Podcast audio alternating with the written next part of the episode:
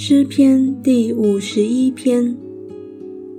大卫与巴士巴同事以后，先知拿单来见他，他作这诗交与灵长。神啊，求你按你的慈爱怜恤我，按你丰盛的慈悲涂抹我的过犯。求你将我的罪孽洗除净净，并解除我的罪，因为我知道我的过犯。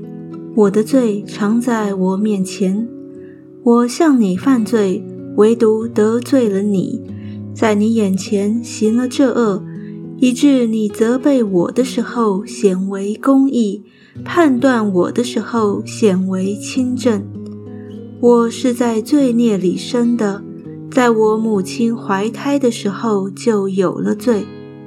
你所喜爱的是内里诚实。你在我隐秘处，必使我得智慧。求你用牛膝草洁净我，我就干净；求你洗涤我，我就比雪更白。求你使我得听欢喜快乐的声音，使你所压伤的骨头可以踊跃。求你掩面不看我的罪。涂抹我一切的罪孽，神啊，求你为我造清洁的心，使我里面重新有正直的灵。不要丢弃我，使我离开你的面；不要从我收回你的圣灵。求你使我仍得救恩之乐，赐我乐意的灵扶持我。我就把你的道指教有过犯的人，罪人必归顺你。神啊，你是拯救我的神，求你救我脱离流人血的罪。我的舌头就高声歌唱你的公义。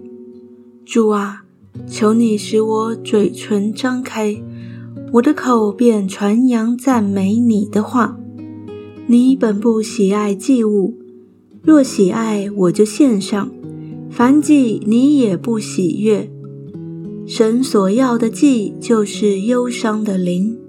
神啊，忧伤痛悔的心，你必不轻看。